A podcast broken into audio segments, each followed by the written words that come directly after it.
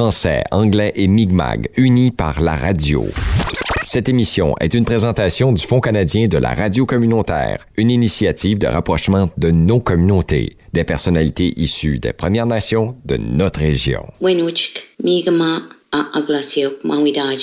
Diffusée sur les ondes du FM 93 et sur podcast via ckaima.ca. Brent Augustine. That's your name, right, Brent? Yes, sir. Elsie Booktook, New Brunswick, and um, I have some issues I want to speak about concerning um, housing and um, the legal system. The the two systems we have for legal here in Big Cove, one for petty crimes and the other for major crimes. Like major crimes is more like you're saying they send that more to Moncton, Uh, yeah. the yeah. Moncton court. if it's a larger do. crime here, the courthouse here, you were telling me, Yeah. is more like for petty crimes. Yes, it is.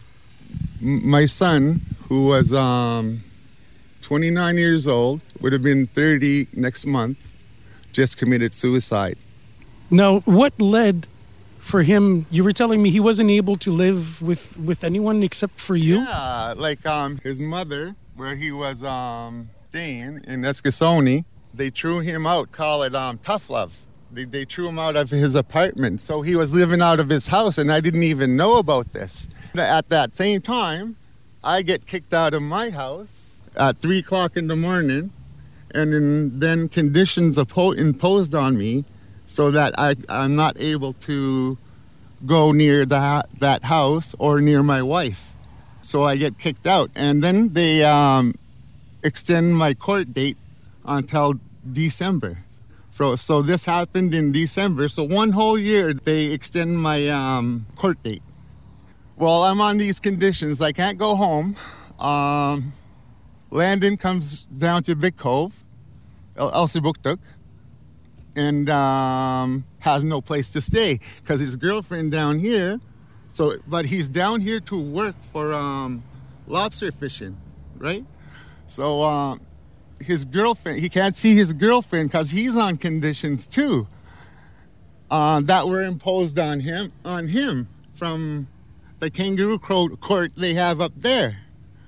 Anyway, um, me and him have really heart heart talks on everything having to do with life and um, how why he's having such a hard time and why all of this and I had no answer for him but I said try to cool down try to level off like me and my dad who was sitting right beside me at the time but wasn't really listening to our conversation if you know what I mean like he was speaking to somebody else at the time. So he wasn't really knowing what we talk about. Landon and my dad weren't really that close because he hardly came around, Landon. He, he, when when he, he did come around, he would come to my house, not to see his um, grandparents. When he came back to Big Cove, um, he couldn't go back home to his grandmother's because of the quarantine. And then he couldn't stay with me because I had I I got kicked out of my own house and I have conditions. It was like this for about two weeks. All the while, me trying to convince him how how to enjoy life, how to manage life. I've only been recently sober for about eight months now uh, from drugs and alcohol. So I've been trying to um, make myself better, I guess. And you, you were trying to teach that to your son Yes, too. at the same time, while my dad is teaching me all the stuff he missed out on when I wasn't listening. When I was a teenager, I didn't listen too good, huh? But I knew how to live and stuff. I, I had all my values from my parents, but the thing is, is the legal stuff, and uh, uh, I didn't really pay attention. So my son finally he didn't come around no more, and then his girlfriend, who was scared of getting caught with Landon there, because Landon she would be charged if Landon was there. He would sneak over there at night times, come see me in, during the day, or go work, work for um, for for lobster fishing, and um, well, his girlfriend didn't tell me right away that Landon was missing, and I assumed that Landon was with her, and she assumed that Landon was with me. So we didn't contact each other for two days. Search and rescue came down, and it took five days for them to find him. And he was only about a quarter mile from my house, but it was it was all bushy, like it's all forest and stuff. We didn't know where to start to look for him. So this police officer one day came to advise us there's a path in the back somewhere at my house. That's where his girlfriend had uh, taken her life a few years ago, and that's where he takes his own life.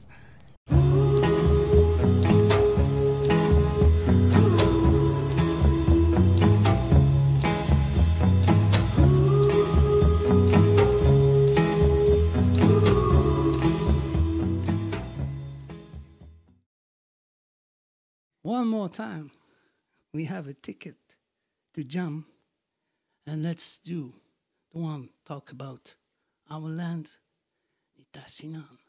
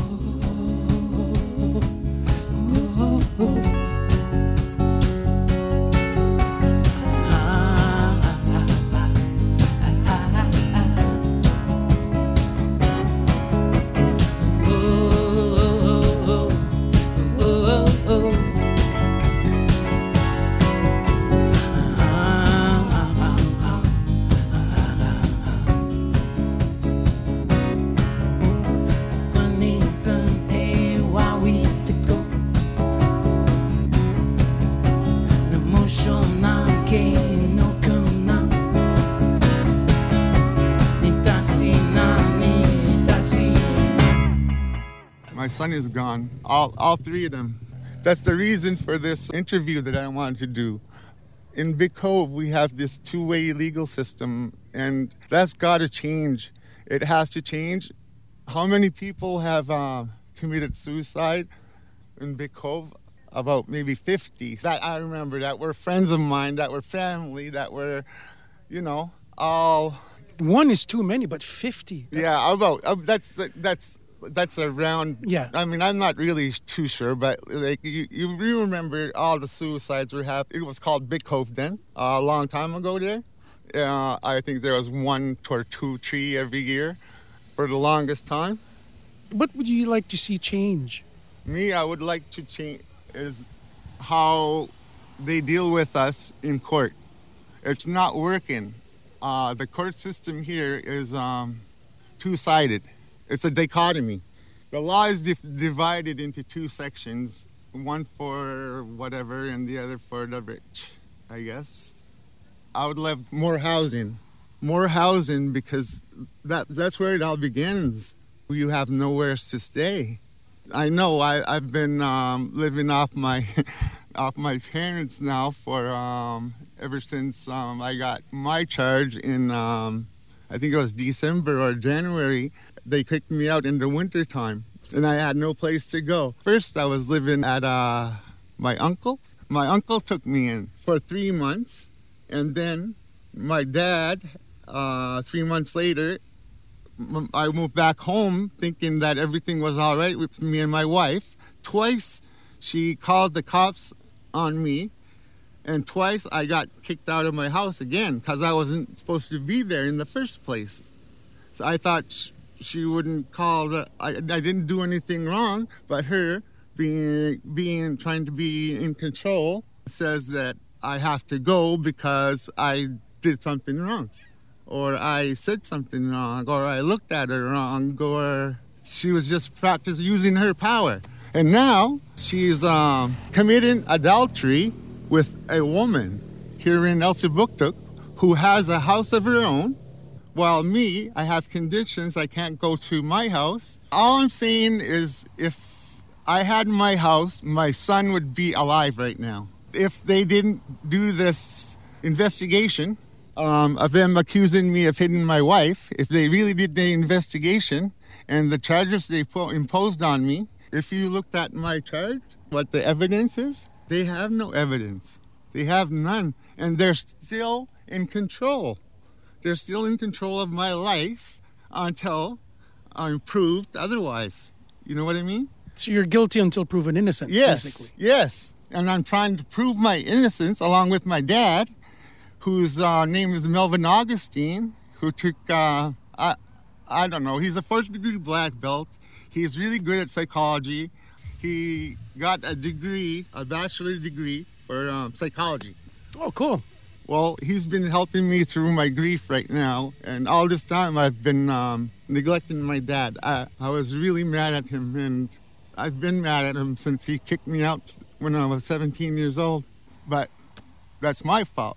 I missed out on the rest of the teachings that he had, but who's teaching me right now. Uh, and Do you feel you're catching up now? yeah, me and him are, but me and my son, I can't no more. It's too late. It's too late, yes.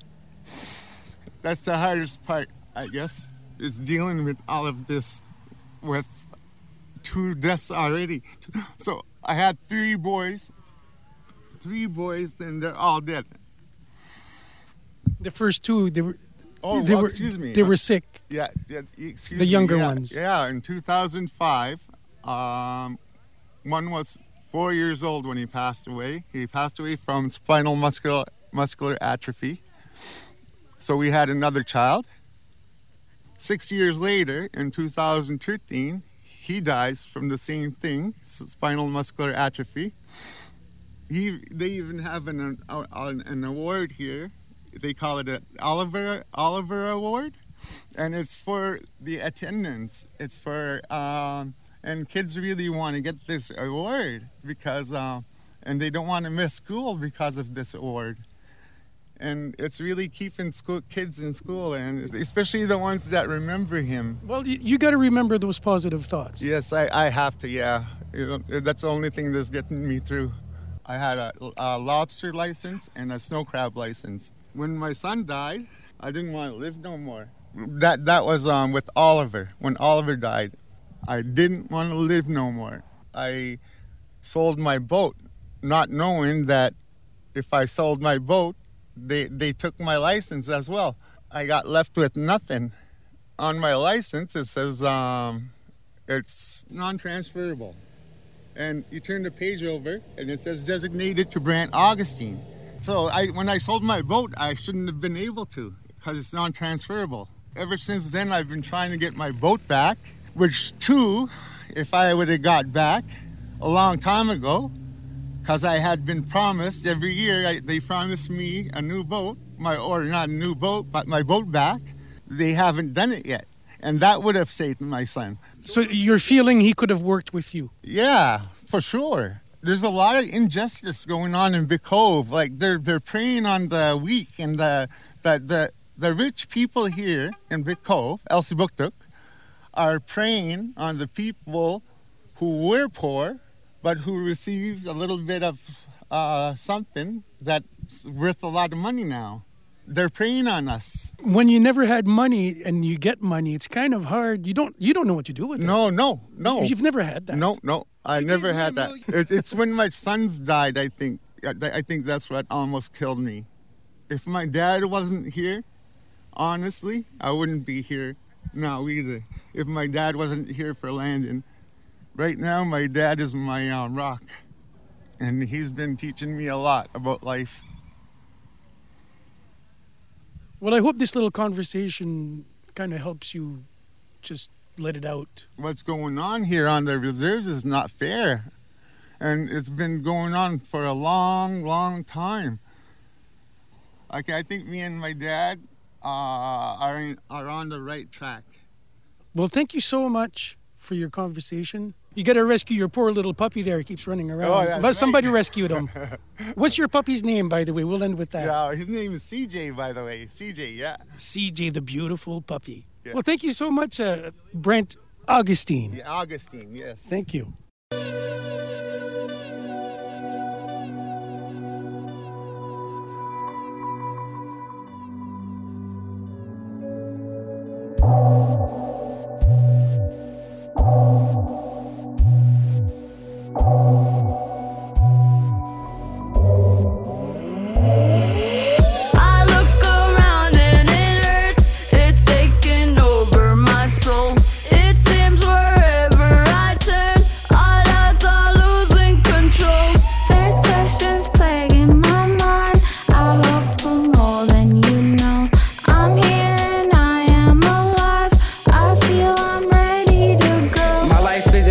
Struck down from the struggle. I'm motivated, but our history has me troubled. Knowledge is losing its meaning. We have to listen. There's spirit in the land, and we have the clan system. The truth blows wind through the trees like cold missiles. This dark cloud hangs over us like smoke signals. Heartbeat of a leader. I'm an indie with warrior thought. Trust and loyalty is all that we got. Uh. They took our land,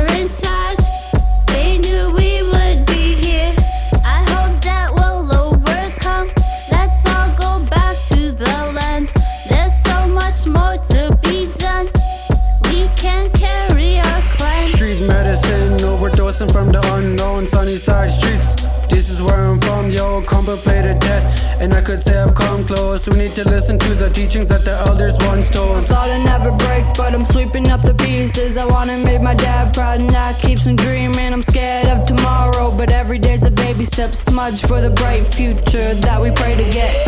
They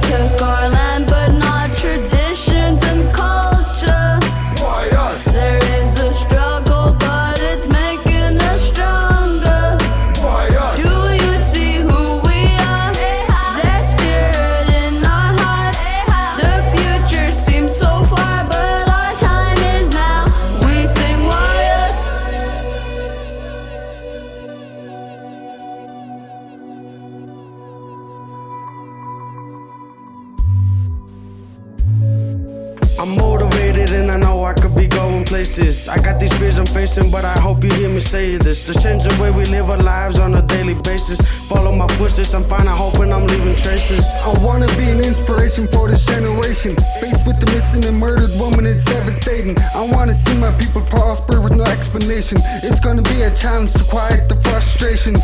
Taking money, we don't care about the compensation. Our elders been saying that our land is the education. We've decided to bring the hope to this reservation. This is the moment. Let's come together as a nation. They took our land, but not traditions and culture. There is a struggle, but it's making us stronger. Do you see who we